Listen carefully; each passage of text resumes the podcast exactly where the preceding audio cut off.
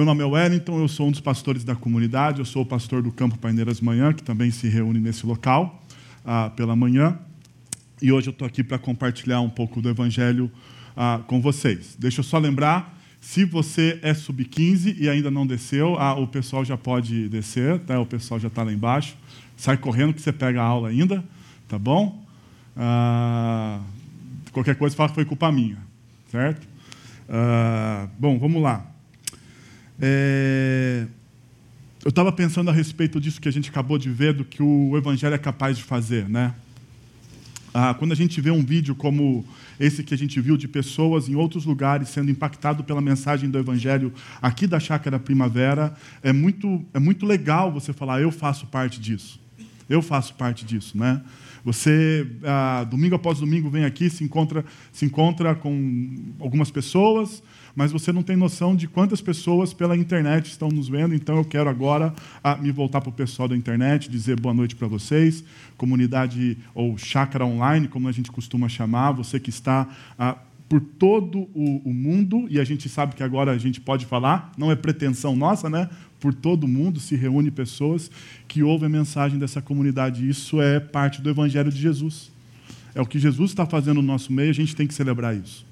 Né? Você faz parte disso. Então, e deixa eu, deixa eu deixar um convite para você. Se você não faz parte disso ainda, se você não faz parte disso, se você é apenas um, um, um frequentador da nossa comunidade, eu gostaria de convidar você a realmente fazer parte dela. Nessas próximas semanas, nós vamos estar recebendo aquilo que nós chamamos novos membros, começando pelo batismo infantil, transferência de pessoas de outras comunidades cristãs e também ah, batizando pessoas que confessaram e entenderam o Evangelho em nossa comunidade.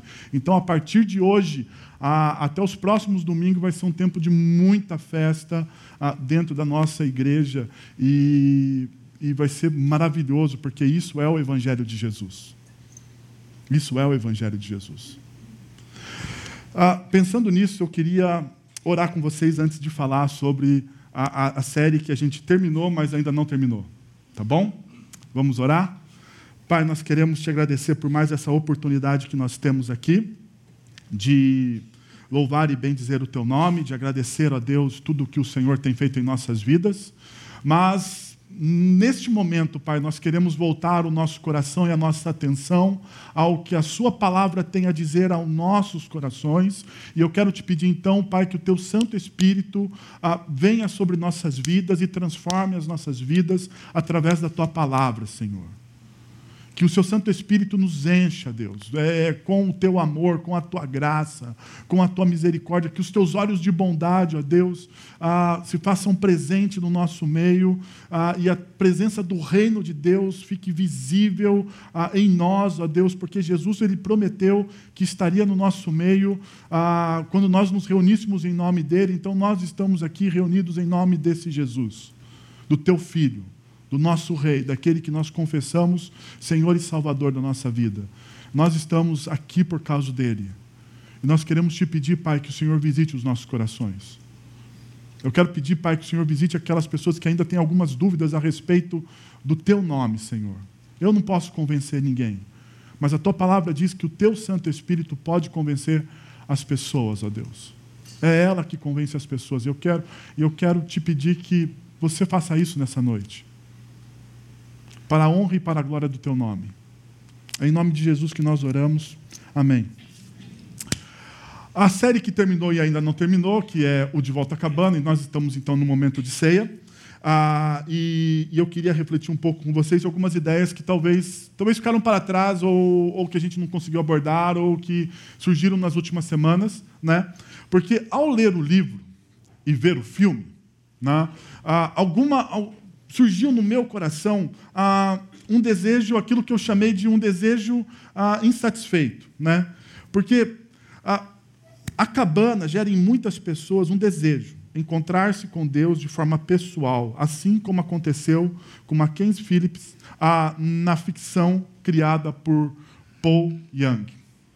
Quando a gente olha quando a gente lê, né, quando a gente assiste o filme, né, e, e, e, tem imagens ali, né, toda aquela carga emocional de assistir um filme, né, dentro de um cinema, com aquele som, tal. Quando você vê isso, quando você também está no seu momento ah, de introspecção, lá na sua poltrona, eu tenho um lugar que eu gosto de ler os meus livros, um quarto que eu, que eu leio os meus livros, a cadeira que eu leio os meus livros. Então, quando estou naquele momento, também é singular. Você lendo o livro, você fala assim, poxa, por que não? Né? Por que não um encontro como o do Mackenzie Phillips? Eu quero também ter esse encontro.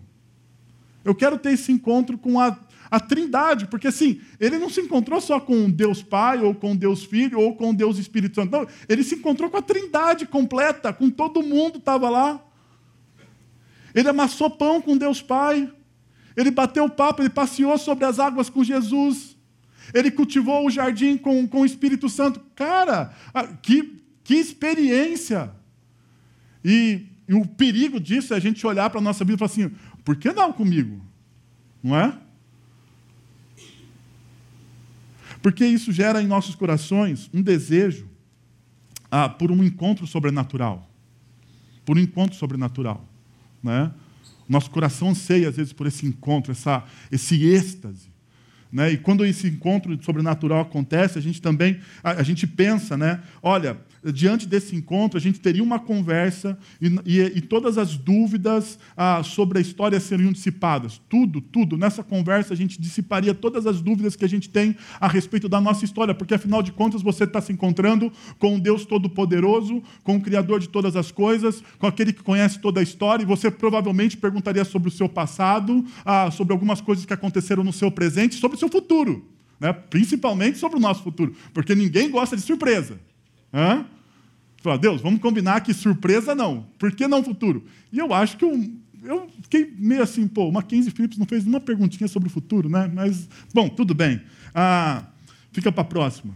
O, e também, quando a gente tira todas as nossas dúvidas a respeito da história, a gente encontra uma solução para os nossos problemas existenciais. Porque, afinal de contas, eu não tenho mais dúvida, eu sei o que vai acontecer em toda a história, eu sei, que por, eu sei o porquê as coisas ruins aconteceram comigo, ah, eu consigo ter aquele momento de cura, então a partir desse momento eu não tenho mais problemas existenciais nenhum, tudo se acaba. Tudo se acaba. Ah, o grande.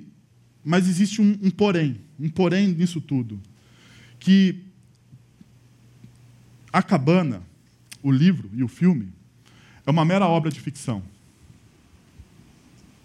É uma mera, apesar de ele impulsionar o nosso coração para todas essas coisas, é uma mera obra de ficção. E essa mera obra de ficção, ela não se trata de uma revelação recebida pelo autor. A gente não pode tratar o livro Acabando ou o filme como uma nova revelação. Não, uma nova revelação. A Deus está falando. Não, não.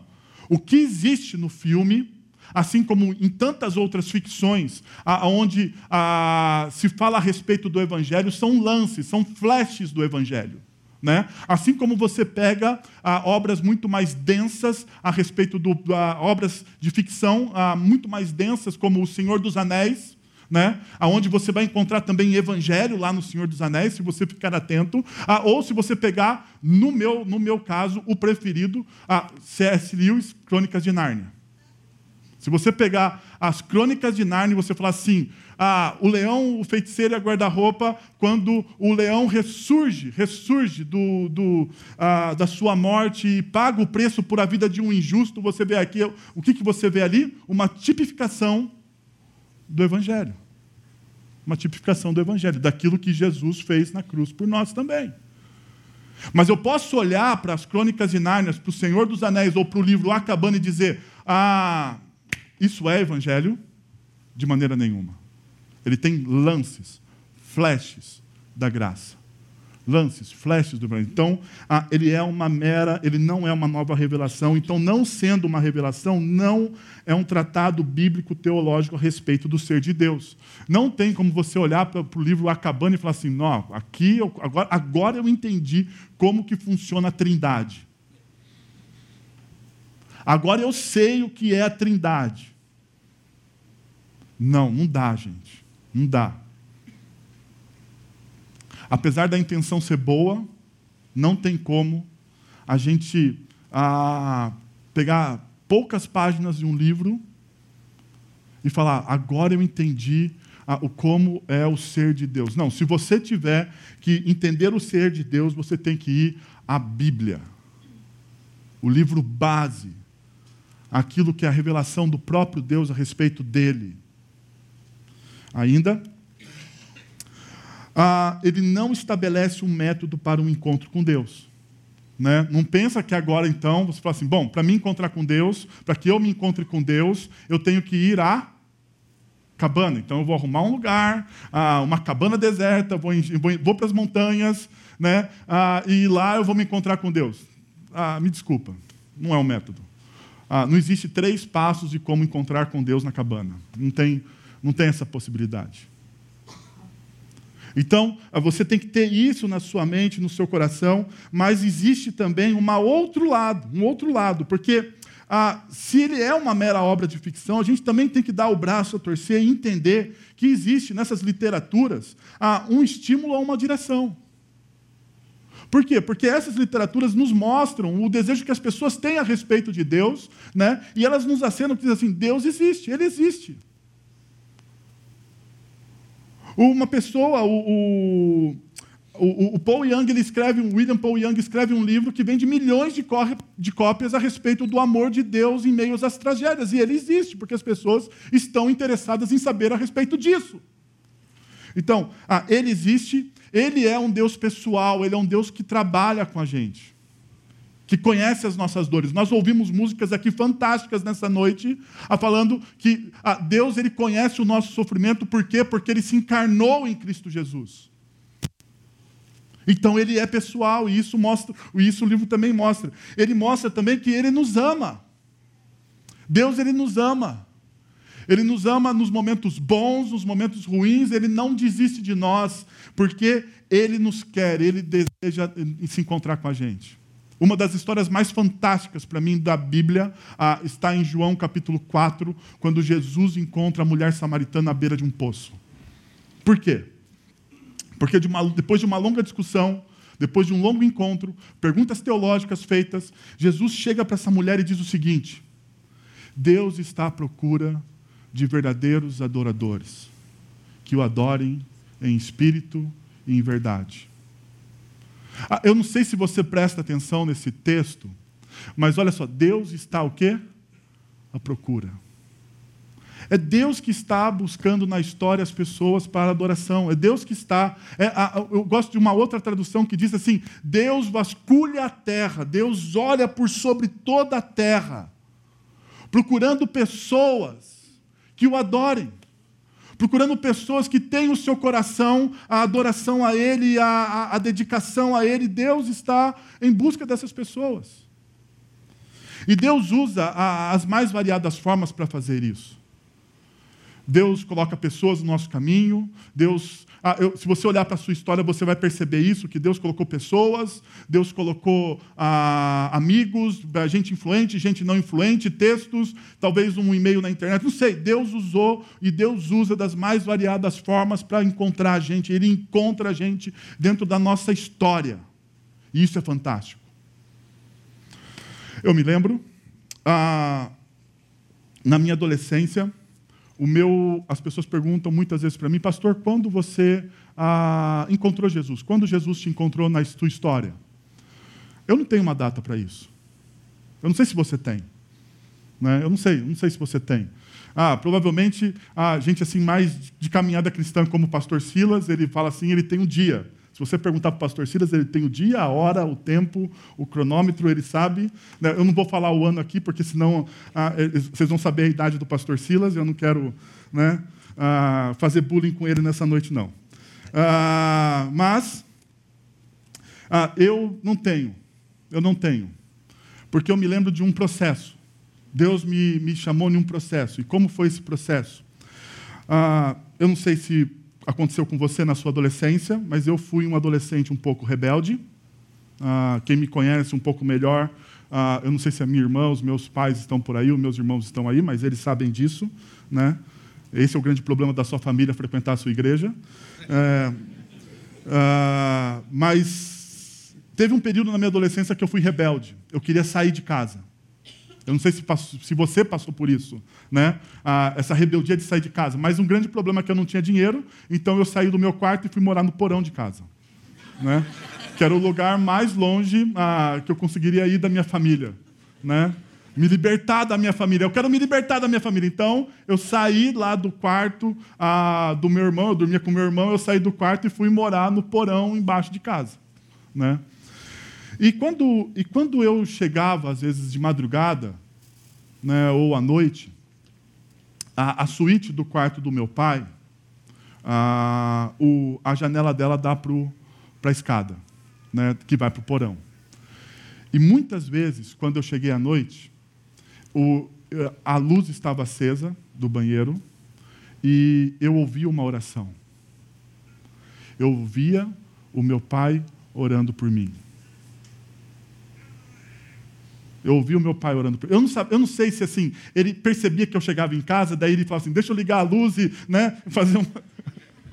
para mover o coração dele. Eu não sei se ele fazia isso, mas eu sei que em algumas noites eu cheguei e eu sentei naquela escada e ouvi o meu pai orando por mim e pelos meus irmãos. E muitas vezes eu pensava assim: esse negócio não vai dar certo. E provavelmente deu, né? E você sabe que deu. Porque Deus nos, nos encontra dessa forma, Deus usa essas maneiras para que a gente entre ah, em contato com Ele. Ele nos quer, Ele nos quer. Ele usa todas as formas, Ele nos quer, Ele, ele faz com que a gente o encontre. Ele deixa sinais, Ele deixa pessoas, Ele coloca, Ele faz das mais variadas formas, porque Deus é criativo e Ele faz dessa forma. Pensando nisso, eu gostaria de a gente entrar um pouco mais a fundo, mas antes eu queria mostrar para vocês uma fala que está tanto no livro quanto no, ah, no filme ah, A Cabana, que diz assim: ah, é uma conversa entre papai ou Deus Todo-Poderoso e, e, e, Mackenzie, numa, numa, na, nessa, é praticamente quase essa cena que está sendo retratada pela imagem, aonde diz assim: Mackenzie, a verdade irá libertá-lo. E aqui ah, é bíblico. É bíblico. Porque Jesus, em um determinado momento no evangelho dele, ele diz: quando vocês conhecerem a verdade, conhecerão a verdade, e a verdade vos libertará. E eu sei, eu, eu entendo esse texto de Jesus olhando e apontando, é, apontando para si mesmo, assim, ó, quando vocês me conhecerem de fato, vocês serão livres. Porque ah, em outro texto ele diz: Eu sou o caminho, a verdade e a vida. Perceberam? Então, a, aqui existe sim conteúdo a, a, respeito, e quando ele diz, e a verdade tem um nome, e é lógico, essa, esse nome que está ali sobre a verdade é o próprio Jesus. Ele diz isso a respeito dele no Evangelho. Mas o lance mais importante de tudo isso é o final. O final. Ah, neste momento, ele está na carpintaria, coberto de serragem, isso é romance, isso não é, não estava lá. Ah, mas aqui é o mais importante, e é bíblico isso. Tudo tem a ver com Ele. Tudo tem a ver com Jesus. Tudo. Tudo na sua história, ou tudo na história, tem a ver com Jesus.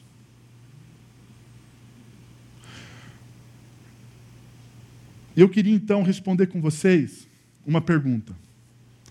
Mas se não é nenhuma cabana que vamos nos encontrar com Deus, qual é o caminho? Eu queria responder para você, com vocês, uma primeira pergunta nessa noite. Mas se não é numa cabana que vamos nos encontrar com Deus, qual é o caminho? E quando eu olho para o texto de Hebreus, a partir do capítulo 1, eu queria estudar com vocês e ler com vocês Hebreus do capítulo 1, o capítulo 1, do verso 1 até o verso 4. E ele diz o seguinte: ah, que Deus, ah, como Deus se revela à humanidade. Como que Deus se revela à humanidade? E o texto nos mostra. Ele diz assim: há muito tempo Deus falou por ah, Deus falou muitas vezes e de várias maneiras aos nossos antepassados por meio dos profetas. Nesses últimos dias falou-nos por meio do Filho. Ah, a primeira linha deve ser lida junto, ah, em comparação à segunda. E a gente percebe então as diferenças dos verbos que ali estão, os verbos que se coincidem. O falar, o verbo falar. Na primeira linha, o verbo, ele está no passado, ele aponta para uma ação passada de Deus, o que Deus fez antigamente, como Deus falou antigamente. Ah, e na linha 2, ou na segunda linha, ele fala ou ele aponta para uma ação a futura e uma ação definitiva. Deus falando de forma definitiva, Deus dando um ponto final, ou melhor dizendo, é como se toda a história estivesse aqui num cone e ela vai convergindo até um ponto. E esse ponto é por meio do Filho. Se em cima existe, Deus nos falou antigamente de várias maneiras, por várias pessoas, de várias formas. Agora, neste momento, Deus nos indica um único caminho. Deus nos fala por uma única pessoa. Deus se revela de forma completa em uma única pessoa, e na pessoa de Jesus. Então, hoje, ele nos fala por intermédio ou por meio do seu filho. A gente poderia, então, olhar para esse texto também e traduzi-lo da seguinte maneira: No passado, Deus esteve falando conosco muitas vezes e de muitas maneiras, mas recentemente, ele nos deu uma última e definitiva palavra. Uma última e definitiva palavra que é Jesus. Que é Jesus. Ah, deixa eu mostrar para vocês como essa última e definitiva palavra ah, muitas vezes move pessoas que a gente acha que seriam intocadas por elas ou por essa palavra. Veja comigo ah, esse vídeo. Scriptures for poetic truth. Um, as well as the sort of historical stuff I'm, I'm, I'm in, interested in. And of course, there was a hist- historical Jesus. No, I'm talking about God. Oh, right. And, and do well, you, I see I, the, per, the person of Christ is my way to understand uh, God. do you pray? Yes. To whom or what do you pray? To and in Christ. what way? To Christ. Yeah. And, and what do you pray for? Pray to get to know um, the will of God because then the prayers have more chance of coming true. I mean, that's the thing about prayer, isn't it? I mean, we don't do it in a very lofty way in our family. There's just a bunch of us on the bed, usually. We have a very big bed in our house. And all our, we've prayed with all our kids. We, we you know, we just, we, we read the scriptures, we pray.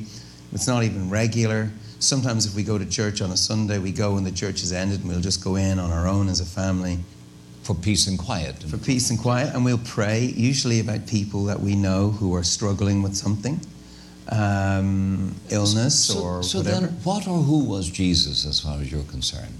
I think it's the it's a defining question for a Christian is who was Christ, and and I don't think you're let off easily by saying a great thinker or a great philosopher or a, you know, because actually he went round saying he was the Messiah. That's why he was crucified. He was crucified because he said he was the Son of God. So he either, in my view, was the Son of God or he was Not. no, no, nuts. Nuts, yes, Forget yes. rock and roll messianic complexes. This is like, I mean, Charlie Manson type delirium. And I find it hard to accept that all the millions and millions of lives, half the earth, for 2,000 years, have been touched, have felt their lives touched and inspired by some nutter. I just, I don't believe it. I, I So think- therefore, it follows that you believe he was divine. Yes, And therefore, it follows that you believe that he rose physically from the dead. yes, yeah. I'm into. Uh, I, I'm no problem with miracles. I'm living around them. I am one. So, so when you pray, then you pray to Jesus, Yes, the risen Jesus, yes, and you believe that he made promises which will come true. yes. I do.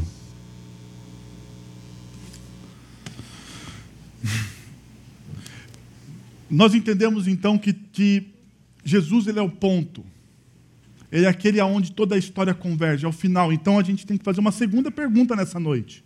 Uma segunda pergunta: quem é esse Jesus que há mais de dois mil anos vem tocando e inspirando as pessoas à transformação? Quem é esse Jesus que há mais de dois mil anos é, vem tocando inspirando pessoas à transformação. E o texto de Hebreus, ele vai nos dar, pelo menos esses quatro versículos, um sumário de quem é Jesus. Então, toda vez que você quiser saber, ou que você quiser olhar para esse Jesus e contemplar a sua glória e perceber quem de fato ele é na história, você pode abrir a carta aos Hebreus, primeiro capítulo, do versículo 1 até o versículo 4, e você vai ter o sumário de quem é Jesus e o que ele fez e como ele é visto ah, de maneira tão profunda e maravilhosa e que outros textos muitas vezes não nos dão. E então, eu gostaria de mostrar para vocês que Jesus é a plenitude da revelação de Deus. Ele é o herdeiro de todas as coisas. Ele é o herdeiro de todas as coisas. Hebreus, no capítulo 1, no versículo 2, ele diz o seguinte: A quem constituiu herdeiro de todas as coisas. E o texto, então, ele passa a falar do, de Jesus. Ele fala assim: Deus constituiu Jesus herdeiro de todas as coisas. E isso nós vemos como uma referência do Salmo de número 2, versículo 8. Te darei as nações como herança e os confins da terra como sua propriedade. Mas para aí, a constituir o herdeiro é uma questão de filiação, né? Para você ser herdeiro de algo, você tem que ter a, alguém que te passe isso. Geralmente, quem nos passa a herança é o nosso pai. Ok? Então, por isso que o apóstolo Paulo, em Romanos capítulo 8, versículo 17, ele diz: Se somos filhos, então somos herdeiros, herdeiros de Deus e co-herdeiros com Cristo. Se somos filhos, somos então herdeiros, herdeiros de Deus e cordeiros com Cristo. E aqui a gente tem que parar um pouco, porque eu sei ah, que na nossa cultura evangeliquez ah, brasileira, a gente tem um grande problema quando a gente fala desses negócios de herdeiro de Deus, o Todo-Poderoso, né? porque a gente já viu ah, em alguns carros aqueles adesivos assim: eu não sou o dono do mundo, mas sou filho do dono. E daí a gente acha e a gente age né, como filhos mimados do dono do mundo. E não é assim a espiritualidade cristã. Aqui, a gente tem que entender o que significa ser herdeiro de Cristo, co-herdeiro com Cristo. Por quê? Porque o Filho, o Cristo, ele é aquele que a Bíblia diz do primeiro de toda a criação, ele é o primogênito em toda a criação. Ele é o Filho de Deus, o primeiro, o único. Nós nos tornamos co-herdeiros com Ele. Nós não temos a mesma herança dele. Sabe por quê? Porque a herança ah, no ah, no Oriente é diferente do que no Ocidente. Se meu pai fosse dividir a herança entre os filhos, ele dividiria de maneira tudo, tudo igual, não é? Ele pegaria os, os, os meus irmãos, ah, falei, é, tanto para você, tanto para você, não tem muita coisa, mas está ali, ah, ok? Né? Mas no Oriente não. O filho primogênito, ele é o guardião de todos os outros irmãos. É ele que herda toda a responsabilidade sobre a família. É ele que herda todos os bens e ele então vai administrar para todos os outros filhos deste pai amoroso as benesses dessa herança. Então, o que nós vemos é exatamente isso. Nós não, nós não somos simplesmente ah, também filhos, nós somos cordeiros, nós estamos debaixo de uma autoridade. Por isso que o texto fala que ele é herdeiro e foi dado a ele todas as coisas. E quando eu penso que existe essa autoridade em Jesus, eu lembro de Mateus capítulo 28, versículo 18, que diz: Foi-me dada toda a autoridade nos céus e na terra. Agora deixa eu dar uma parada aqui e fazer uma pergunta para vocês. Jesus ele tem toda a autoridade sobre sua vida?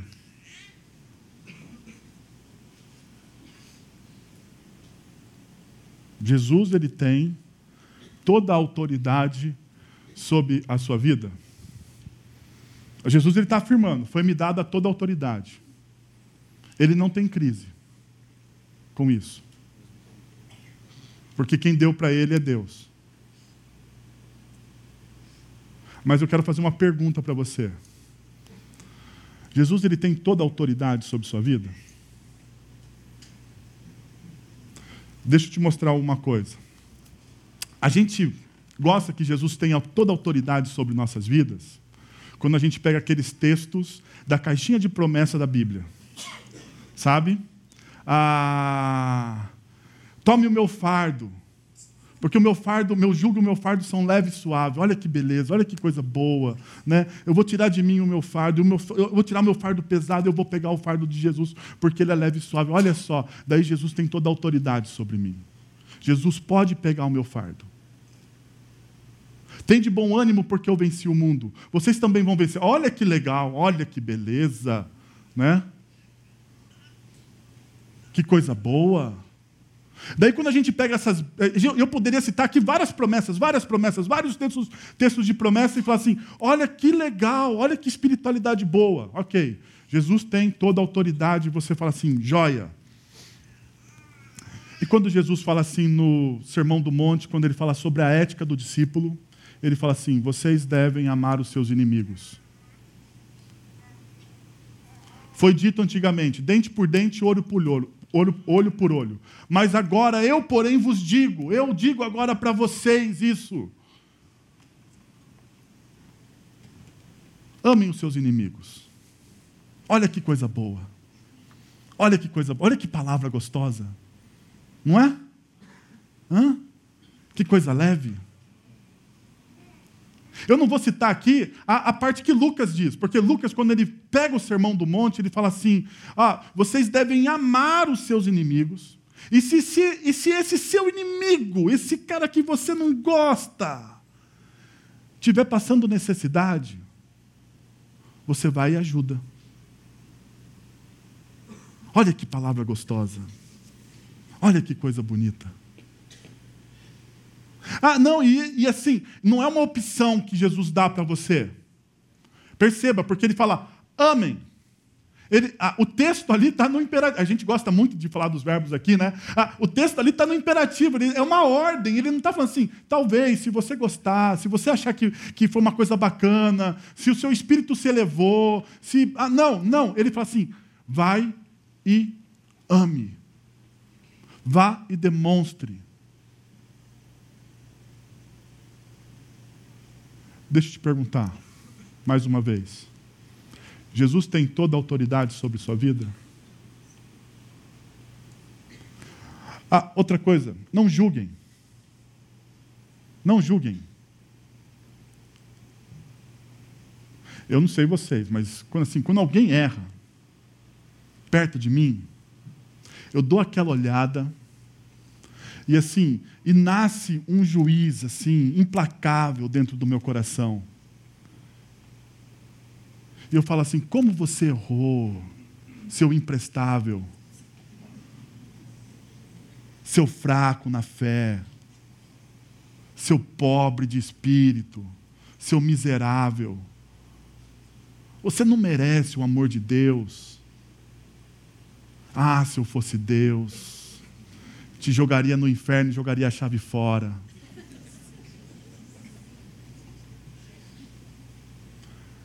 Mas Jesus diz: não julguem. Olha, porque quando vocês forem julgados, ou quando você julgar, você também será julgado um dia. E quando você for julgado, você vai ser julgado com a mesma medida. Então, cuidado. Cuidado com esse olhar. Não julguem. Deixa eu te perguntar de novo: Jesus tem toda a autoridade sobre sua vida? E é lógico, aqui no ponto final, Jesus ele fala sobre, quando ele está falando em Mateus 28, ele está falando sobre a grande comissão, ele está falando, vá e façam discípulos. Vá e falem do meu nome. Vá e pregue o evangelho. Então, toda vez que eu não cumpro aquilo que Jesus está dizendo para eu fazer, eu estou dizendo que ele não tem toda a autoridade. Perceberam? Toda vez que eu olho para a palavra de Jesus e ele me deu uma ordem expressa e reta, dizendo assim, o que eu deveria fazer naquele momento da história, e eu não faço, eu não estou, eu não estou dando a ele toda a autoridade que ele diz ter. Eu simplesmente nego a autoridade dele. Eu digo que ele não tem. Mais ainda, o texto de Hebreus ele diz o seguinte: ele diz que Jesus é o Criador de todas as coisas. E o texto diz: e por meio dele, e por, e por meio de quem fez o universo, Ah, uma outra tradução, da, uma, uma, tradução paralela diz assim: por meio dele que Deus criou o universo. E a gente vê essa mesma realidade em João, capítulo 1, versículo 3, que diz: todas as coisas foram feitas por intermédio dele. Sem ele, nada, nada do que existe teria sido feito. Jesus, ele é o Criador, ele não está usurpando. Em Gênesis capítulo 1, quando você vê que o mundo era sem forma e vazio, o mundo era um caos total. A palavra que põe em ordem todas as coisas, a palavra que põe todas as coisas em ordem é Jesus, ele é o Verbo, ele estava com Deus desde o início e ele é essa palavra criativa que, quando o mundo está sem forma e vazio e Deus diz haja luz, a luz. Quando, diz, quando Deus diz, começa a criar todas aquelas coisas no capítulo, no, nos primeiros capítulos de Gênesis, é Jesus que está criando todas essas coisas. E é interessante que Jesus ele coloca ordem a um mundo em caos. Se a sua vida está em caos, se o seu coração está no caos total, meu amigo, a única pessoa que pode colocar a sua vida em ordem é Cristo Jesus, através da sua palavra. Ele é o único. Ele é o único. Uma outra realidade que o texto nos mostra, Jesus, a plenitude da revelação de Deus, ele reflete a glória de Deus. E daí, o Filho é o resplendor da glória de Deus. Esse resplendor é o brilho refletido. É como se ah, Jesus, em muitos dos textos que ele diz, ele fala assim: Eu não faço isso por mim mesmo. Eu faço isso porque eu vejo o Pai fazer. Essas palavras que eu estou falando a vocês não são minhas. São palavras que o Pai me disse. Perceba, tudo que Jesus está fazendo é aquilo que o Pai também está fazendo na história. Então ele reflete exatamente a glória do Deus Criador. Ele é um, ele é um farol. Agora, o mais interessante é que, se você se torna um discípulo de Jesus, você também se torna essa pessoa que reflete a glória de Jesus e a glória do Deus Criador de todas as coisas em uma sociedade corrompida. Por isso que o apóstolo Paulo, em Filipenses, capítulo 2, no versículo 15, ele diz o seguinte: Para que venha a tornar-se puros e irrepreensíveis, filhos de Deus inculpáveis, no meio de uma geração corrompida e depravada, no meio de uma geração corrupta. Nunca no nosso país, gente, nunca no nosso país nós precisamos tanto de homens e mulheres comprometidos com o reino de Deus, que sejam agentes do reino, que brilhem a ética do reino de Deus nas empresas, no meio político. Nunca no nosso país a gente precisou de gente que se engajasse politicamente a, na, na cidade ou socialmente na cidade para transformar o nosso país. Nunca. A gente não pode viver um cristianismo egocêntrico, egoísta. Nós devemos brilhar, porque o texto diz: na qual vocês brilhem como estrelas no universo. Vocês devem brilhar. É interessante que no Sermão do Monte, Jesus fala assim: Vós sois o sal da terra, vós sois o luz do mundo. E quando ele fala sobre a luz, ele diz assim: Ninguém coloca essa luz debaixo de uma mesa. Ninguém coloca a luz debaixo de uma mesa. Ninguém coloca luz nos lugares escondidos de uma casa. Onde as pessoas colocam luz? Nos lugares mais altos, de destaque. Por quê? Porque essa luz no lugar de destaque, ela brilha e ela ilumina. Você, como discípulo de Jesus, você deve se destacar numa sociedade corrupta você exercendo a sua profissão, ah, ou sendo, ou fazendo o que Deus chamou você para fazer da melhor forma possível, você vai iluminar essa sociedade corrupta, você vai brilhar no meio dessa geração corrompida. Você vai irradiar a glória de Deus. A glória de Deus.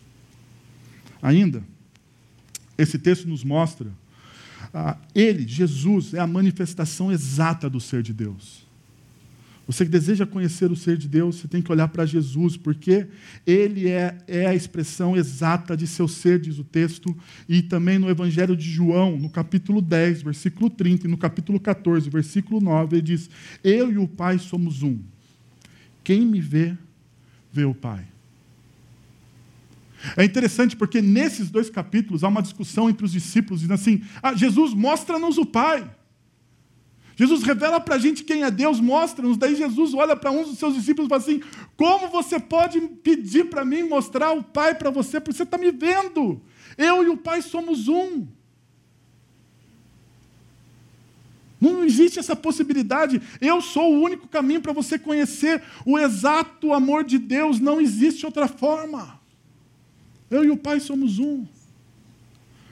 É interessante porque se você tem uma uma imagem de Deus distorcida, às vezes, né, de um Deus punitivo ou vingativo, ou de um Deus ranzinza e bravo, quando você encontra a pessoa de Jesus na história, toda essa imagem é desfeita. Toda essa imagem é desfeita. Porque você encontra um Jesus gracioso e amoroso. Um Jesus que olha para as pessoas e diz: Vinde a mim, todos vós que estáis cansados e sobrecarregados. Um Jesus que ah, pega as pessoas que eram os pecadores, e você vê várias vezes no Evangelho Jesus andando com aqueles que estão quebrados na sociedade, os pecadores, os publicanos, aqueles que não têm nada a oferecer, aqueles que não são os melhores, aqueles que eram os discriminados, os marginalizados, aqueles que tinham a vida pesada pelos seus próprios pecados, pelos seus próprios erros, gente quebrada, e essas pessoas olham para Jesus e reconhecem a Deus.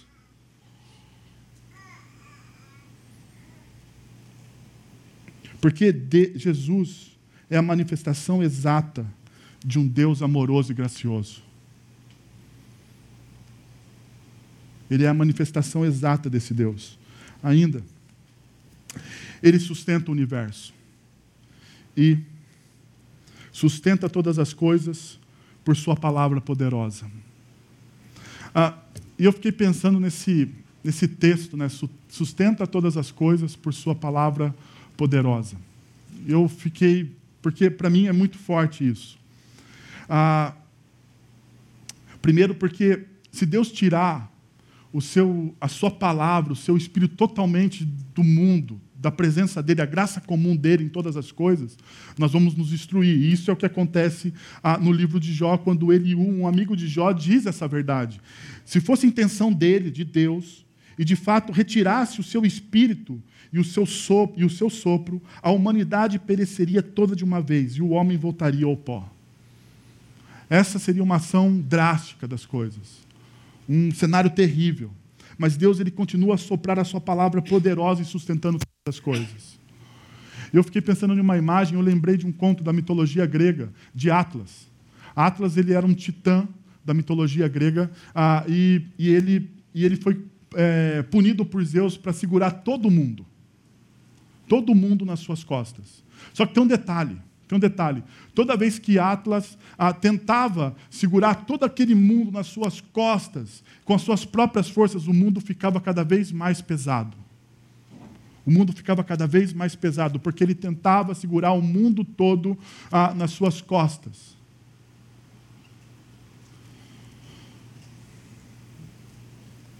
Eu não tenho condição de segurar toda a minha vida nas minhas costas. Eu não tenho. Eu não tenho. Acabando hoje pela manhã, uma pessoa veio me falar de uma enfermidade que ela está passando séria. Ela olhou para mim e perguntou assim: Wellington, como você está conseguindo? Porque eu também estou passando por uma dificuldade de enfermidade.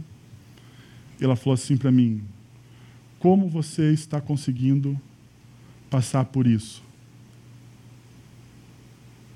E no momento eu parei. Eu falei assim: como que eu estou conseguindo passar por isso?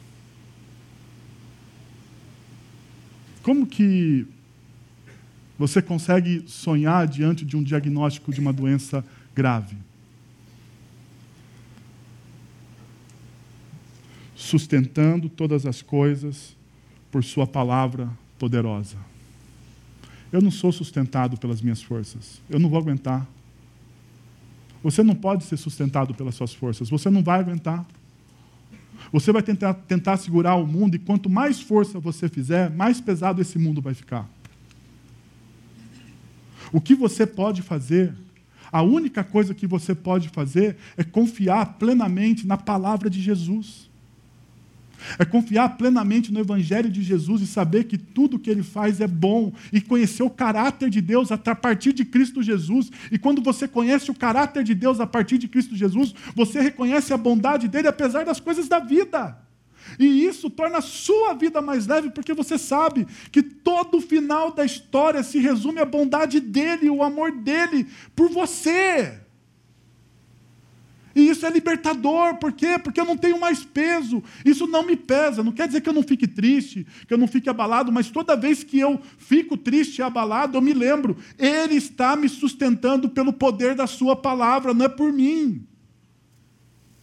E Ele vai te sustentar, independente do que aconteça com você, pelo poder da palavra dele, não é por você. Então, meu irmão, meu amigo, para de carregar o mundo sobre suas costas e confie no caráter bondoso de Deus na pessoa de Cristo Jesus. Por isso que você pode sonhar.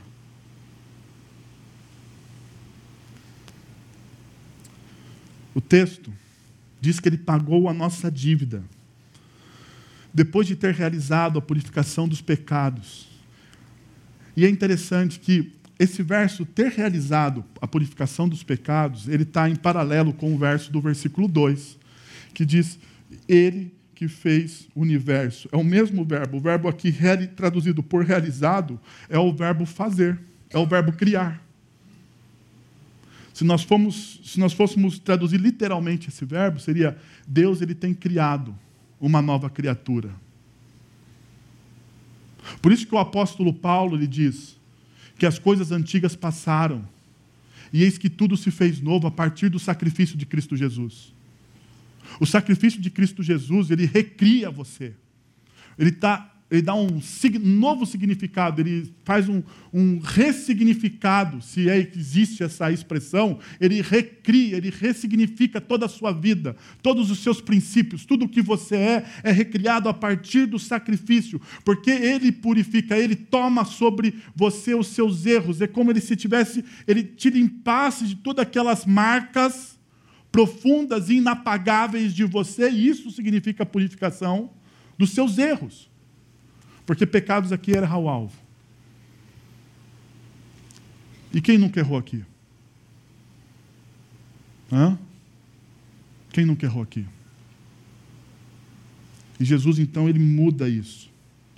E nós podemos ver em Apocalipse 21, 5, que diz: Aquele que está assentado no trono, o Jesus, o Cristo de todos, de todo o universo, eu estou, ele diz, eu é, estou fazendo nova todas as coisas. Jesus ele está recriando todas as coisas a partir da sua graça e do seu sacrifício. É isso que a gente celebra aqui, essa nova aliança, esse momento de recriação. Essa ceia ela não é simplesmente um alimento para o nosso corpo, mas ela é alimento e cura para as nossas almas. É neste momento que nós lembramos dessa aliança que é inquebrável. Ainda. E por fim, esse Jesus que é a plenitude da revelação de Deus, ele reina. Ele reina. Ele reina. E o texto diz: Ele se assentou à direita da majestade, de na majestade nas alturas, tornando-se tão superior aos anjos quanto o nome que herdou é superior ao deles. Ele se sentou a majestade de Deus nas alturas. É uma referência ao Salmo de número 110, versículo 1. O Senhor disse ao meu Senhor: Senta-te à, à minha direita, até que eu faça teus, até que eu faça dos teus inimigos um estrado para os teus pés. Ele está dizendo aqui: Jesus é o Senhor, Jesus ele reina. Ele está acima de todos os nomes. O seu nome ele é maravilhoso. Eu não sei se é essa confissão que Jesus reina, ou Jesus é o Senhor, o reino, foi que levou milhares, milhares de cristãos durante toda a história à morte. Foi que fez, foi é essa confissão de que Jesus reina, foi que transformou a vida de pessoas, pessoas simples essa confissão de que Jesus reina é que transforma você.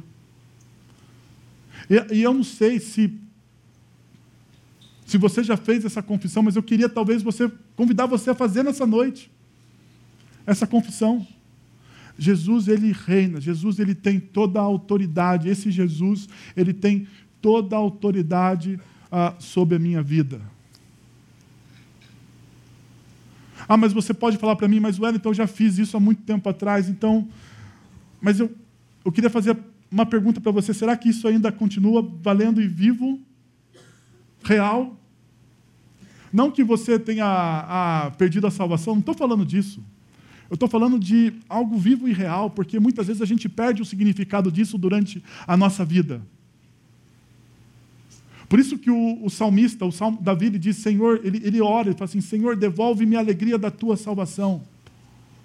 Porque eu posso perder a alegria da salvação de Jesus, eu posso deixar de, de, de ter ela como o, a coisa mais importante, o presente mais importante que foi me dado, a salvação. Eu me preocupo com tantas coisas.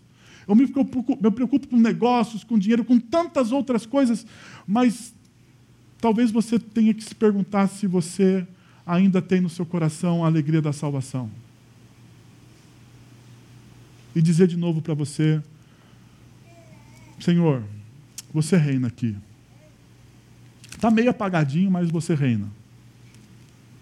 Devolve então para mim a alegria da tua salvação, que a sua salvação seja suficiente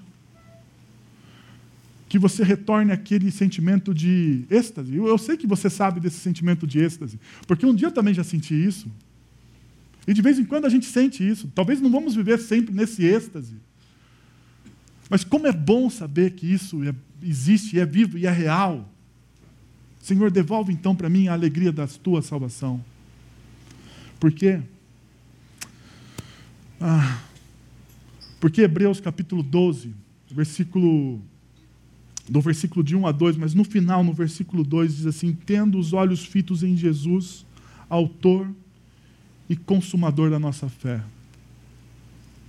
Hoje é um dia de você olhar para esse que é o Autor e o Consumador da sua fé. Não importa nada que você fez, não importa a sua história até aqui, Ele é o Autor e Consumador da sua fé. Ele te trouxe até aqui. Ele que está escrevendo, ele é o autor. É ele que está escrevendo. Eu queria convidar você, então, a olhar para esse Jesus, a fechar os seus olhos, a abraçar sua cabeça, a preparar o seu coração.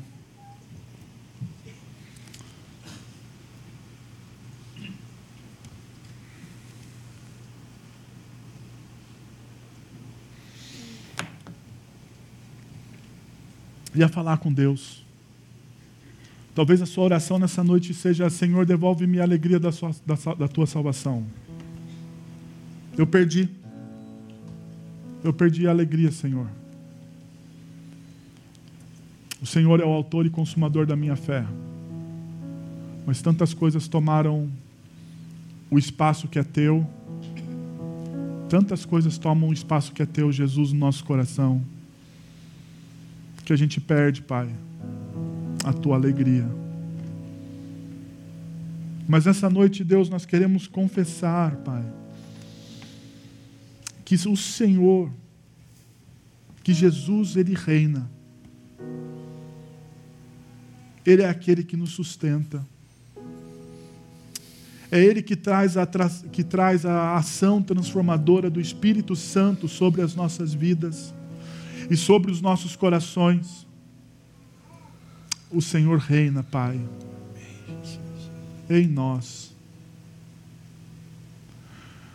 Senhor, traz a tua alegria sobre nossas vidas, ó Pai, sobre nossas vidas. Traz a tua alegria sobre nossas vidas. Derrama do teu amor, da tua graça. Revela-se, Senhor, revela-te revela através de Cristo Jesus, o nosso Senhor, ó Deus. Estende as tuas mãos poderosas, ó Pai, e cura os corações que estão cansados, sobrecarregados. Alivia o nosso fardo, ó Pai.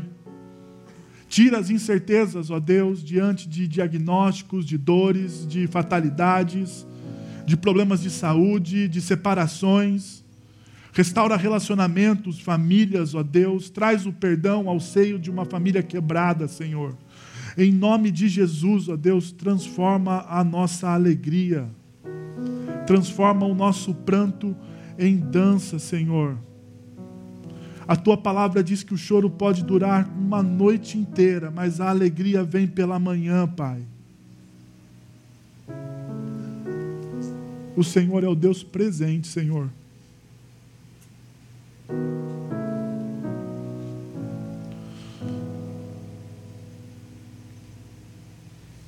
Muito obrigado pela tua presença em nossas vidas. Jesus é o nosso Emanuel é o Deus presente. Em teu nome que nós oramos. Amém.